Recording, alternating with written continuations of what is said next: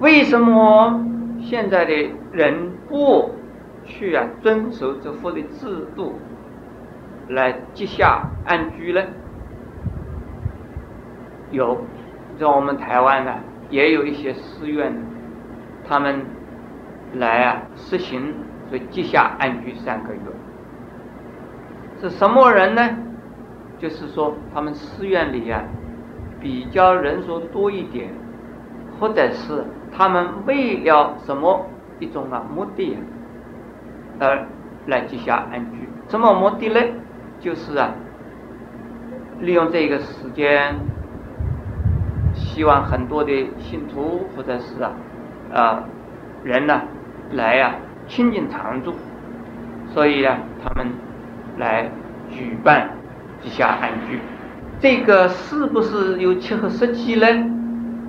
这里头啊有问题的。吉下安居这个制度啊是值得奉行，我们应该提倡鼓励来呀奉行。可是我们要追究这个吉下安居的制度的出现，为什么有这个制度？这是复制的，为什么？这个叫做啊，与安居，没有下字，与安居。我们从这个戒律里边呢，看到这个名字，即下安居，为什么要即下？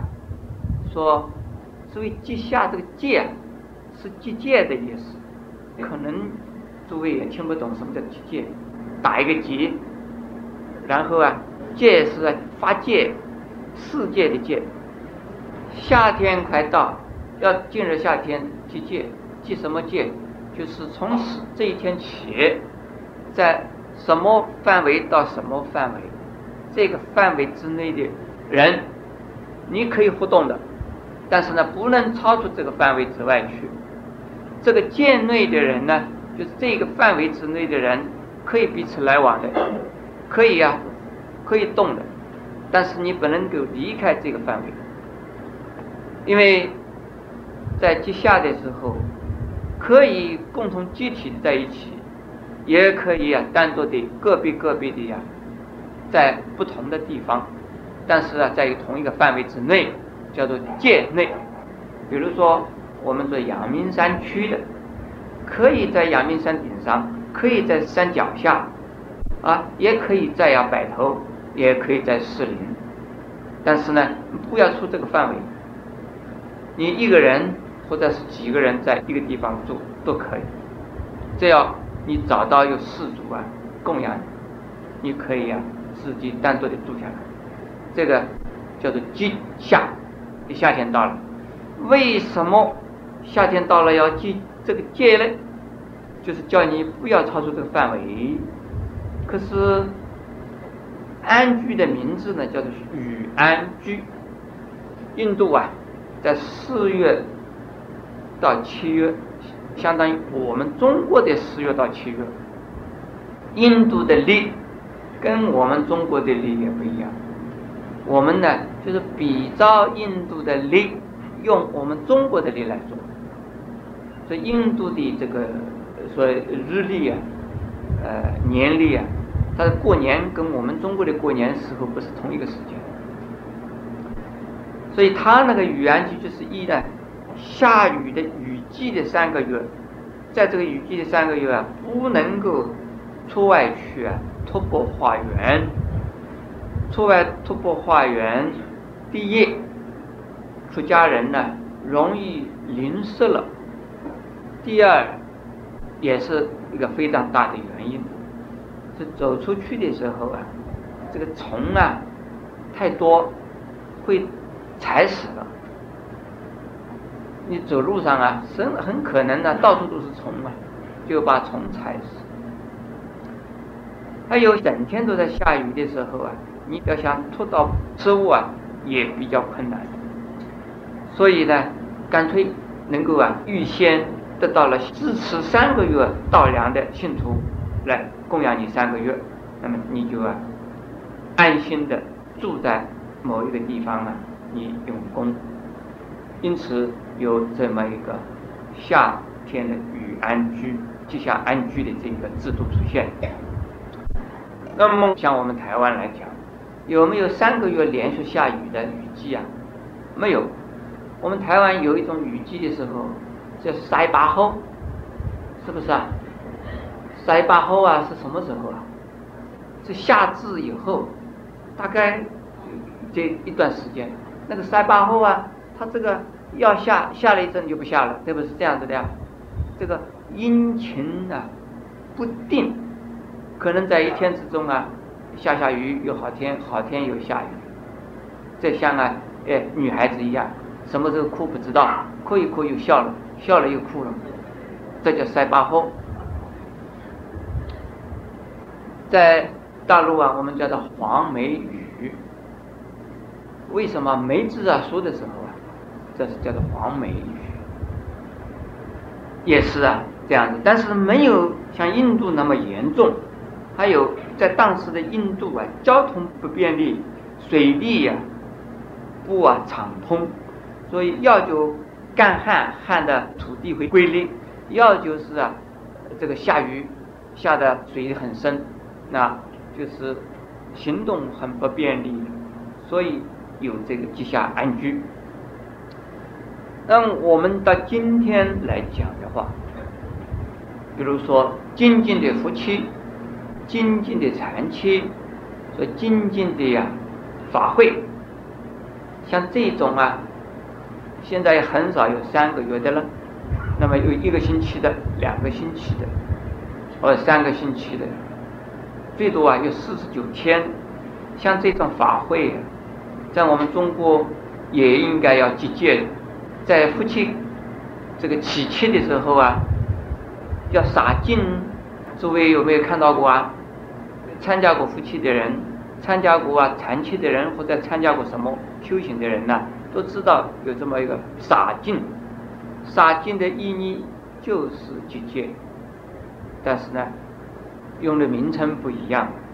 在我们中国呢，现在的社会，现在的时代，如果有出家人呢，精进修行一段时间以后，不管是哪一个季节，应该呀，也要受到供养。你供养。这种寺院的出家人呢，应该啊功德无量，就像这个生智之热来共生的功德类似。所以共生，我们不要啊拘泥于古规，应该呀要了解它的呀根本的意思，它的道理在什么地方，它的作用为什么有这么大，我们要了解。现在我们继续啊讲，在界内，就是地下安居的这些出家人，在什么地方是一些什么人？这些出家人呢？我们看啊，当次之日，一切慎重，这一切慎重啊，我们把所有出家人在夏天的地下安居的。分子啊，都把它当成了圣贤看。这里边是不是有圣贤呢？有。谁是圣人呢？不知道。圣人自己在到处宣传说我是圣人，我是圣人。如果啊到处都在宣传他是有道行的，他是最有羞耻的，他是呃圣人。有问题了。如果圣人老是在那边宣传，就是卖道、卖名，这是沽名钓誉，有问题。但是圣人会不会说他是自己是圣人呢？会。佛他自己就会说：“我是啊，天上天下唯我独尊，我是世间的四圣慈父，三界的道师。”是不是这样的？佛自己怎么说的？但是我们要知道，他一定啊有原因、有时机，不会呀随处随时都是啊看起来那么骄傲、那么了不起。那一定是沽名钓誉了。所以多半的圣人圣，他们不会呀自己宣传。那么我们应该呀把那一些正在修行的人都把他当圣人看。他们这些众人在在什么地方修行呢？他是或在是在山里边呐修行禅定的，或者是啊已经在山里边修行。或者是啊，在哪个地方修行啊，已经得到四种道果的。四种道果是哪四种啊？就是小乘的初果、二果、三果、四果。如果得到初果以后啊，我们叫做见道。如果见道以后呢，从此以后七次生死就能够啊。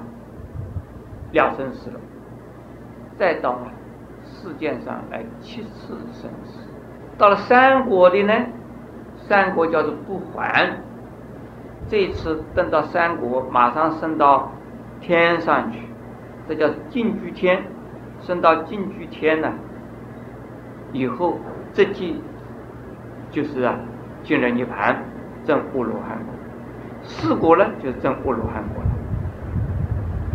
四种道果，可能呢，就是在修行的过程之中，在山里头修行呢而得到，或者在树下经行。有的人不一定啊，老是在打坐的。我们知道，修行的方法里头，在天台中的摩诃止观呢。讲到有啊四种三昧，有一种叫做啊常坐三昧，有一种叫做啊常行三昧，另外一种啊叫半行半坐三昧，另外一种非行非坐三昧，四种三昧，也就是说四种修行的方法。那么这个地方或在。在三见悉定，可能是用的呀，常坐三昧吧，但是不清楚。山里边在修行禅定啊，是不是一定是打坐？通常说是。那禅定不一定非要打坐不可，可是通常的通途是啊打坐的。那么树下经行呢？这个就是通常叫做波舟三昧，也就是叫长行三昧。